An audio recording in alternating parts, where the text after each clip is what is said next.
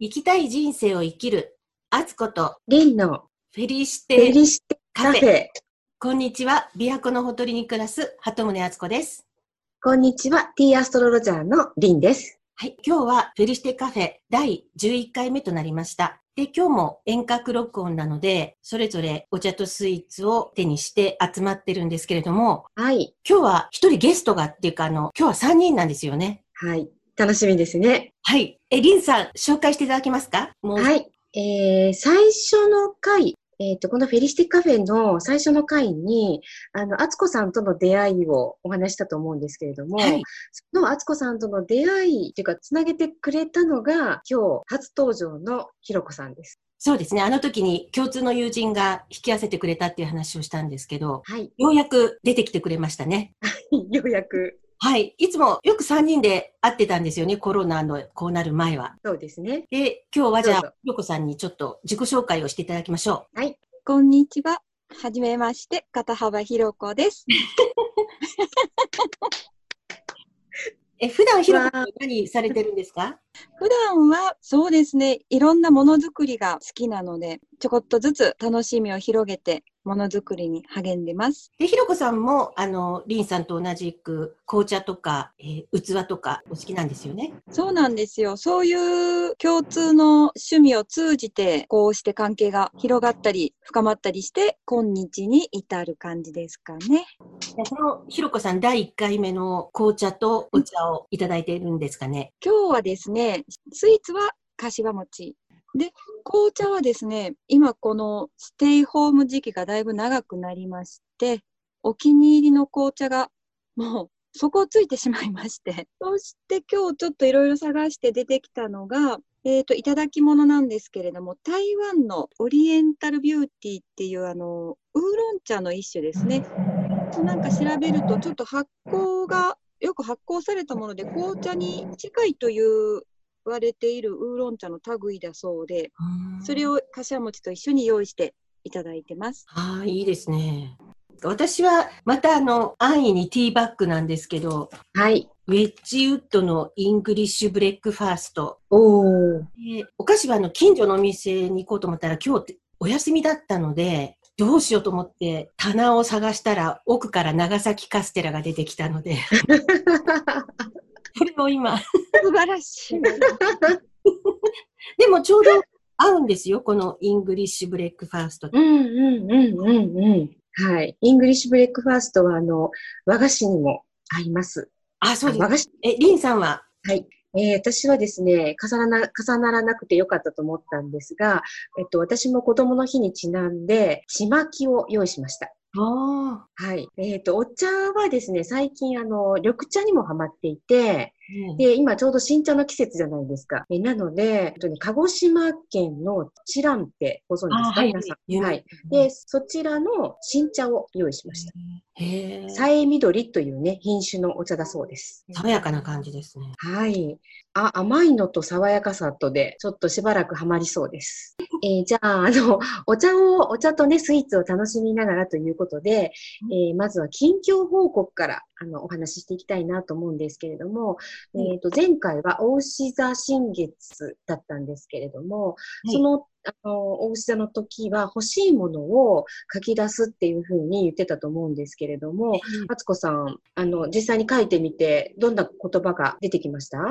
本当に欲しいものって、リンさんは100でも200でもいくつでも書いていいですよって言ってくれたんですけど、欲しいもの考えてもなんかあまり浮かばなかったんですよね。それで、本当に欲しいものなんだろうって考えてたら、この時期だから余計に必要なものとそうでないものっていうのがはっきり分かってきて、内緒ですけど、あの、欲しいものは書い書くのは書いたんですよ。本当にわずかに。内緒。うん。だけど、内緒。で、それ書きながら気がついた、なんか、あ、この人間関係はあんまり必要じゃなかったかな、自分にとってっていうようなものとか、まあ人間関係に限らないんですけど、いくつか見えてきたので、そういうのをもう、ちょっと削ぎ落としていこうかなっていう気持ちになって、その作業に今入りつつあるかなというところです。はい。でも本当に、あの、人と会う機会がね、減ったので、よくわかりますよね。会い。たいなと思う人と、ね、まあそうではないって言ったらちょっと語弊がありますけど。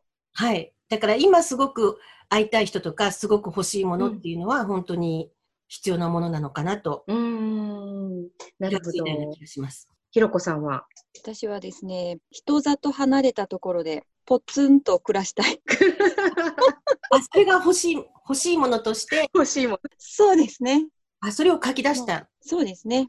お隣さんも見えないようなのどかなところで。一人暮らしですか？そうですね。あの、家族は立ち入り OK です。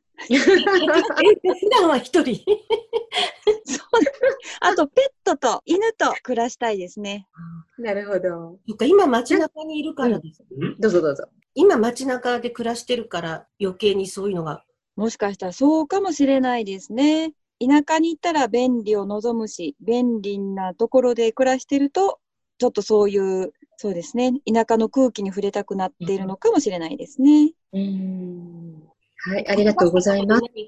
それを実際に書き出したことでうんうん。何か変わってくるかもしれないんですよね。そうですよね。あ、リンさん教えてもらえるんですか？何書いたか。はい、はい。えー私は、私もね、いろいろ、私は、あのー欲しいものがたくさんあって、いろいろ書いたんですけど、あのーその中でやっぱり一番欲しいなって、何回かね、考えてみた中で出てきたのは、このあの、フェリシティカフェの基地？書店というかを本当に、はい、欲しいなっていうふうに思ったんですよ。あ、いつでも3人が集まれるような場所ですか？そうです。はい。あのまあ、実際にこうやって、あの、遠くにね、住んでても、こうね、こういうズームを通しておしゃべりはできるんだけど、やっぱり実際にね、会ってお話しするのはかけがえのない時間だなっていうふうに思ってるのと、なんかやっぱりその場所があることで、と、例えば、敦子さんができることだったり、あの、ひろこさんができることをそこで実現したいなっていうふうに思ったんですよ。だから私一人だけの場所っていうよりも、3人の基地みたいなものがあれば楽しいんじゃないかなと。楽しそうですね。で、リンさんもうんお茶会とか、はい。の教室とか、いろんなイベントが開けますもんね、そういう場所が。そうなんです。えーあじゃあ、それを実現に向けて、はい。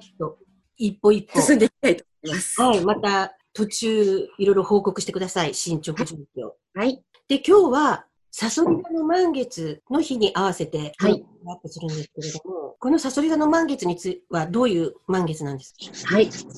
まあ、本日午後1時45分に満月になるんですけども、このサソリ座のお話をする前に、今のね、あの星空の星の動きがどうなっているのかっていうお話から入りたいなと思います。はい。えーこの、まあ、今日なんです。サソリ座満月から、うん、双子座新月を、新月へ向かう間の2週間に、なんと、土星、金星、木星が逆行を始めるんですけれども、で、このが逆行っていうのは先生術用語の一つなんですけれども、物物理的に逆行、その星たちが逆行しているっていうわけではなくて、地球から見て他の惑星とは逆に動いているように見える時期のことを逆行っていうんですね。詳しい説明はまたの機会にしたいなというふうに思うんですけれども、この、とちょうどこの2週間の間に起こっているっていうのが今回の特徴かなっていうふうに思うんですね。えじゃあこの3つの惑星が一気にはい結婚するっていうのは珍しいことなんですか、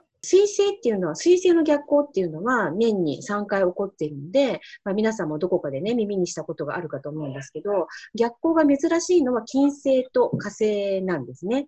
うんで金星は1年半ごと、で火星は2年2ヶ月ごとに、えー逆行が起こるので、昨年2019年は実はこの2つは逆行がなかったんですね。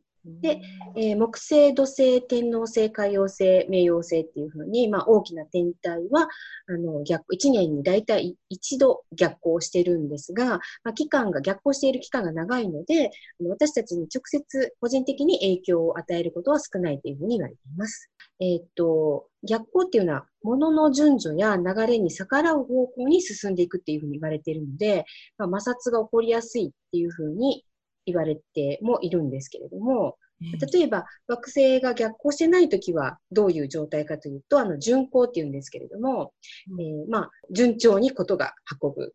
で、逆光は、まあ、逆に向かって動いていくので、まあ、ベクトルが自分の方向へ向くっていうふうに言われてるんですね。はい。なので、なんか見直しとかやり直しとか、再開復縁とか、中止延期っていうようなキーワードがあります。それは世の中全体にも影響をするし、私たち個人レベルでも影響がありそうなんですか？そうですね。始まりがまあ重なってるっていうことで、あの、その影響がすごく強いとか弱いとかっていう意味ではないんですけれども、その逆行するっていうのが、今日のサソリ座の、あの、テーマと重なっているかなって思いまして、そのサソリ座のテーマっていうのは、サソリ座はどういうテーマなんですか？二人になんとなくイメージですけど、サソリ座ってどんなイメージがありますか？三河健一しか浮かんでこないわ。いいですね。ちょっと怖いイメージがある。毒、毒持ってるし、うん、怖いイメージがある。うんうんうんうん。えー、よく言われてるのは、個性的で気ぐらいの高さ、集中力や洞察力に優れている。で忍耐強く目的達成する。サソリ座ってね、なんかこう、イメージとしては、深いところに潜どんどんこう潜っていくっていう、入り込んでいくっていうようなイメージがあるんですね。なので、情熱的で強い意志、爆発的なエネルギーを秘めているっていうふうにも言われてであと、あの、サソリ座の女っていうのにちょっと、あの、つなげてみたいなと思うんですけど、うん、えー、一旦ね、好きになった人とか、愛した人とか、運命共同体っていうふうに感じた人を死ぬまで愛し抜く、愛し抜くっていうふうにも言われています。すごいでしょ？はい。まあ、なので、まあ、ちょっとね、言葉はあれですけど、嫉妬深いとか、執着とか、ね、そういうキーワードも出てくるんですね。で、それが、その、逆光とテーマが重なるっていうのはどの部分？はい、あの、まだその部分は出てきてなかったんですけど、えー、その、そのつ、その次っていうか、まあ、あの、サソリ座のテーマとしてある、死と再生の星座っていうふうに言われてるんですけど、うん、あの死んだかと思われたものが息を吹き返すイメージっていうので、となんか新しく再生するっていう意味もありますし、過去を振り返ってみる。その過去を振り返ってみるっていうのが、ちょっと長くなりましたけど、逆行の意味合い的にはつながってます。ああ、そっか、逆行って、そっか、過去に戻っていく。はい。逆行で。逆行っていう言葉がちょっとネバネガティブに感じるんですけども、決してその振り返ることはネガティブな意味ではないんですかね。はい。振り返りをすると、まあ、その時のですけど、あの、自分の本当の気持ちに気づけるかもしれない。っていうね。あそこがまた深く掘り下げるっていう、潜っていくっていうサソリのあれにもつながるんですか？はい。この2週間は過去を振り返ったり、内内省したりとか自分で。はい。そういうのにふさわしい時期なんですか？そうですね。と、サソリ座のお話をちょっとしたいと思うんですけど、はい。あの、サソリ座っていう、あの、星座は、約ね、5000年前に、シュメール人によって、サソリや毒針の名で呼ばれていました。もうシュメール人がサソリ座を、にサソリの名前つけてたってことなんですか？らしいんですね。で、その中東文明と接触のなかったマヤ人も、この星座に全く同じ名前をつけていたらしいんですね。ね、あの、ひろこさんがおっしゃってたみたいに、あの、毒針を持っているっていう強烈な印象から、十二星座の中では一番謎めいている星座というふうに言われる。なので、サソリ座をあの持つ人々っていうのは強くて深い感情を持つ傾向があるというふうに言われてるんですけれども、それを表現することが苦手なんですね。で、それは、えー、自分の弱い部分を硬い殻でこう覆ってこう防御するっていう蟹座の人っ共通点を持っているというふうに言われています。まあね、簡単にね、友達を作ろうとはしないんですね。サソリの質を持っている方はね。で、信頼できる親しい友人と小さな輪を作ることを行う。誰でも万人サソリ座を持ってるとは限らない。そうなんです。それで、あの、ちょっとね、お二人の、あの、星を調べてみたんですけれども、あつこさんとひろね。例えば、太陽星座は、あつこさんは獅子座じゃないですか。あ、それがいわゆる私たちが、私はな何座ですっていうのが太陽星座なんですよね。はい。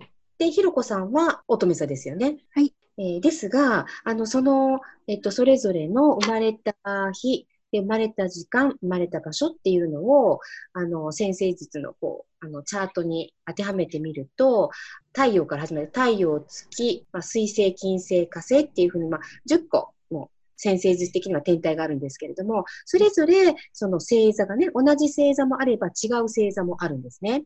それぞれのなの自分の惑星にある、どの星座が入っているかによって、その要素を持っているかどうかがわかるってことなんです。そうなんです。だから、あの、太陽星座が獅子座だからといって、全部獅子座ってわけじゃないんですね。はい。えっと、あつこさんのを調べてみたら、サソリ座ありました。はい。どこに、どこにあるんでしょう。海洋星がサソリ座でした。はい。海洋星っていうのは、夢や見えない世界だったり、幻想的なイマジネーションを象徴してるんですけれども、そういう世界の、このパワー、見えない世界だったり、幻想的なイマジネーションっていうところを、えー、あつこさんは芸術や文学、音楽などの創作活動で発揮することができる。じゃあ、海王星自体が、えっと、見えない世界を象徴しているから、そこを深く掘り下げていくことが、そういう傾向があるっていうふうに受け止めたいです。はい。で、もう一つ、あの、相手に尽くす傾向があるっていうふうにあったんですけど、いかがですか？ああ、好きな人だったら尽くします。はい。はい。で、えーひろこさんなんですけど、ひろこさんは金星がサソリ座でした。はい。はい。で、金星サソリ座っていうと、愛する対象に対して深い絆を求めるっていうふうになってるんですね。へえうんなので、一途に相手に愛情を捧げます。そして、裏切ることがないっていうふうに言われています。うんなんか本当の意味でサソリ座の女かも。ね。うんね金星だからね。でいいように解釈しておきます。はい。はい。で、あとね、何に価値を置くかっていうところでは、美しいものに囲まれて心地よす心地よく過ごしたい。で、うん芸術や美術、あの、芸術や装飾品などの美的な仕事を好む。ああ、憧れますね。綺麗なもの好きですよね。そうですね。うんはいそういうのに囲まれた生活に 憧れてます。はい。で、リンさんもあるんですか？私もね、あの、漏れなく、あの、サソリ座あったんですけど、私は火星がサソリ座なんですね。で、えっ、と、まあ、海洋星がイマジネーションで、金星があの愛だとすると、火星は、まあ、社会貢献、仕事に関係源というか、自分のパワーをどこに使っていくかっていうところが、えっ、と、火星なんですけれども、なので、地下にどんどん眠っていくよう、潜っていって、で、そこに眠っているようなマグマの質を持っているっていうふうに言われていますが、時に大噴火をするそうです。へえ。あエネルギーがバーって出てくるんですね。はい。それを私の、私、私の家族は最も恐れています。え、でもそれが仕事に、そういう、はい仕事に対してそういうふうになりやすいっていうことなんですよね、でも。仕事に対して、あの、まあ、あの、仕事に対してっていうのは、えっと、その火星がロックハウスっていうね、あの、仕事の部屋に入っているからなんですけれども、えー社会貢献することによって、そのエネルギーを使うと、えーとっても建設的ですよっていうじゃあ、感じです。私たち3人みんな、サソリ座の要素を持っているんだけれども、その持っている場所が違うから、現れ方がそれぞれ違うっていうことなんですね。そうなんです。だから一言にサソリ座って言ってもね、な、何の天体なのか、どこのお部屋に入っているのかによって、あの、意味合いが変わってくるので、まあそこも先生術の、あの、面白いところではあります。ああえー、初めて知りました。面白いですね、本当うん。はい。奥が深いですね。では、本日のテーマにやっと入りますが、本日のテーマは、心をすっきりさせる2週間。先ほど、まあ、逆光とかね、サソリ座のテーマの、テーマをお話ししていたときに、はいえっ、と、深く掘り下げるっていうキーワードがあったので、でそれは、なんか私たちのね、内側を深く深く見ていくっていう作業なんですけれども、それをやっていくと、心をすっきりすることができるかもしれないってことなんですね。はい。そっか、いろいろ削ぎ落としていくのにいい時期なんですもんね。そうなんです。さっ先ほどで話していた時にひろこさんが、と満月にしたら良いことと新月にしたら良いことをもう一回教えてほしいっていうふうに言っていたので、えー満月っていうのはこれまでの振り返りと自分と周りに感謝を伝えるタイミングです。で、新月はこれからどうしたらいいのかを意思表明するタイミング。なので、今日の満月は振り返りと感謝を伝えるってことになります。だから新月とともに自分も新しい気持ちで何かを決めて宣言して、で、満月になった時にちょっと振り返ってみて感謝をして、で、満月から新月に至るまではいろいろそれをそぎ落としていくというか、はい、その通りです。で動いていくと、一番こう宇宙のリズムに乗ってい生活できるってことですかね。はい。で、その、えっ、と、心をスッキリさせるっていうところで、えっと、もう少し詳しくお話をすると、今までのネガティブパターンと決別をする。で、自分の気持ちに正直に生きるってことなんですけれども、今回お勧めしたいのは、と私が勝手にね、名付けたんですが、フェリシテムーンノートっていうのを、あの、作っていただいて書くことをお勧めいたします。もう専用のノートを作るってことですか？はい。えー私も、あの、まあ、ノートって言いながら、実は、こう、あの、日日記帳みたいなの、スケジュール帳と日記帳が一緒になったようなものに書き込んでいたんですけれども、今回、フェリシテ用に作ってみました。あら？見えますか？あ、見えた。はい、見えまあ見えした。た見えた。えっ、と、なんかね、後で振り返っていただくのにとってもいいかなっていうふうに思ってるんですけれども、ノートの使い方なんですが、大学ノートでも全然いいです。ここに年月日と、今ね、何座の新月なのか、満月なのかっていうのを記入していただいて、で、そこに、まあ今回は満月なので、えーまずはね、感謝の気持ちを書いてみるっていうのをお勧めします。で、それはまあ自分に対してでもいいし、まあ、世の中の何かに対してでもいいし、誰かに対して、今生きていることに対して、あの何でもいいです。書いてみてください。はいそして、えっと、今回のお題、後ほどお題お伝えしますけど、お題を書くんですね。で、そのことについて思いつくままに書き出す。まあ、100個ぐらい出てきたらね、あの、それはそれで面白いですけれども、で、ここで終わっても OK。はい。でもし、その続きをやってみたいなと思われる方は、その書き出した言葉に、なんか関連性がないかっていうのを見てみると面白いんですね。色付けとかすると楽しいです。まあこれとこれの言葉が一緒かな、みたいなね。で、そうすると、パターンが見えてくるので、えー面白いのでね、ぜひ、私もやりますけど、お二人もぜひ、次の新月までにやっていただけたらなと思います。で、そのパターンが見えない方は、ぜひ、この、えーフェリシテカフェにご質問ください。そっか、添削みたいにしてもらえる。そうなんです。それをね、あの、やってみたいなと思います。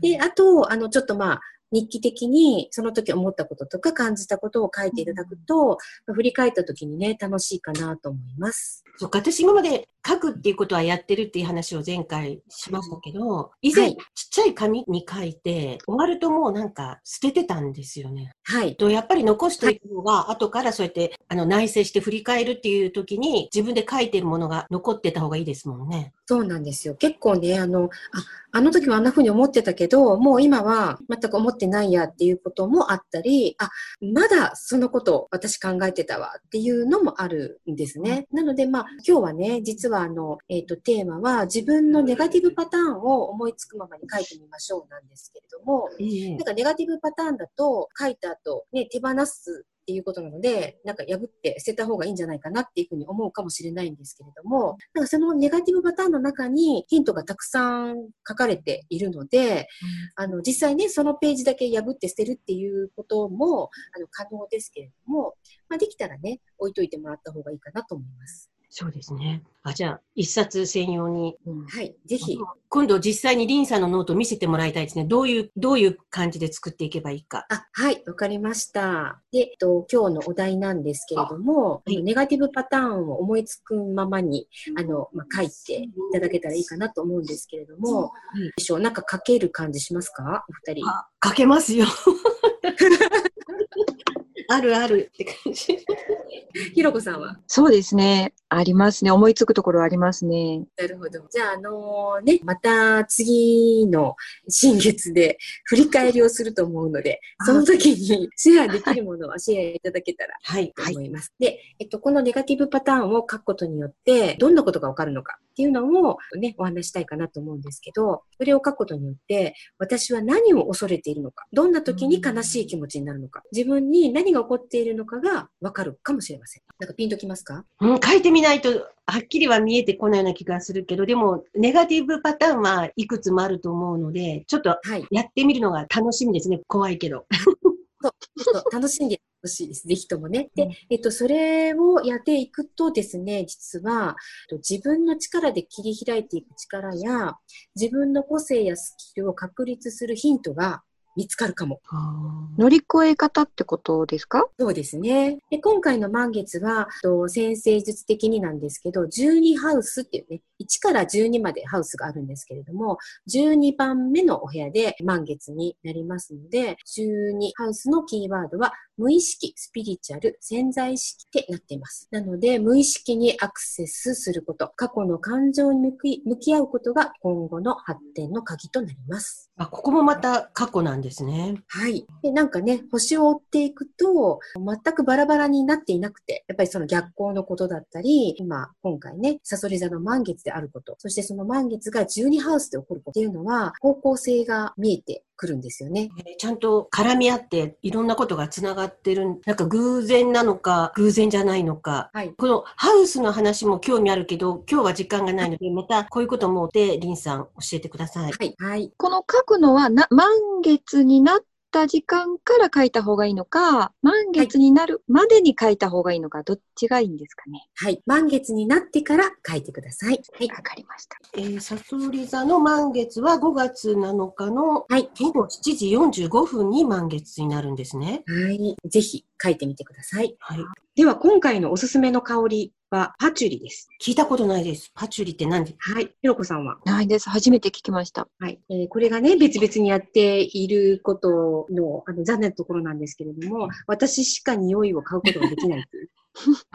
で、私も、あの、最初この匂いを嗅いだときに、ちょっと苦手かなっていうふうに思ったんですけれども、でもね、何度も嗅いでると、あ結構ね、南国を思わせるような甘い感じと、でそこにスパイシーな香りがミックスされていて、うん、なんかね、ついついまた匂いたくなるような香りなんですね。物質名ですか？あ、パパチュリという物質があるんですか？エッセンシャルあうんエッセンシャルオイルの名前、植物の名前です。へー。はい。えーなので今はね、ちょっとなかなか、あの、お店もね、閉まってますけど、あの、お出かけできるようになったらぜひね、エッセンシャルオイルを販売しているお店でパチュリの匂いを嗅いでみてください。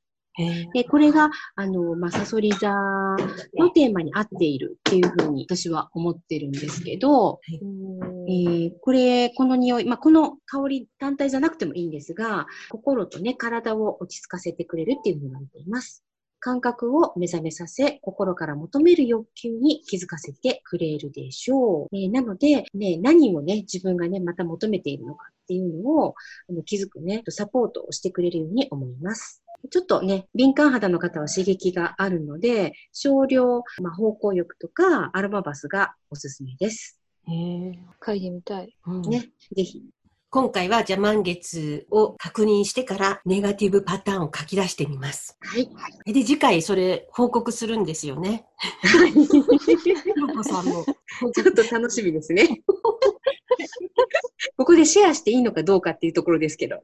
そうリンさん、選択してください。じゃあ、あの、収録の前に。そうですね。はい。それはやばいよってなったら止めてください。あ、なるほど、なるほど。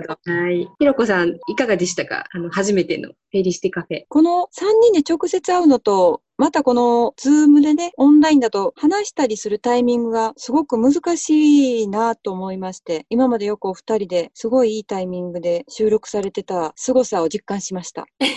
いや、絶妙なタイミングで。ありがとうございます。あ、でも次回からも、ひろこさんよろしくお願いします。はい。よろしくお願いします。今日はありがとうございます。じゃあ今日はこの辺でまた、じゃあ次回3人でお会いできるのを楽しみにしています。はい。はい。ありがとうございました。ありがとうございました。ありがとうございました。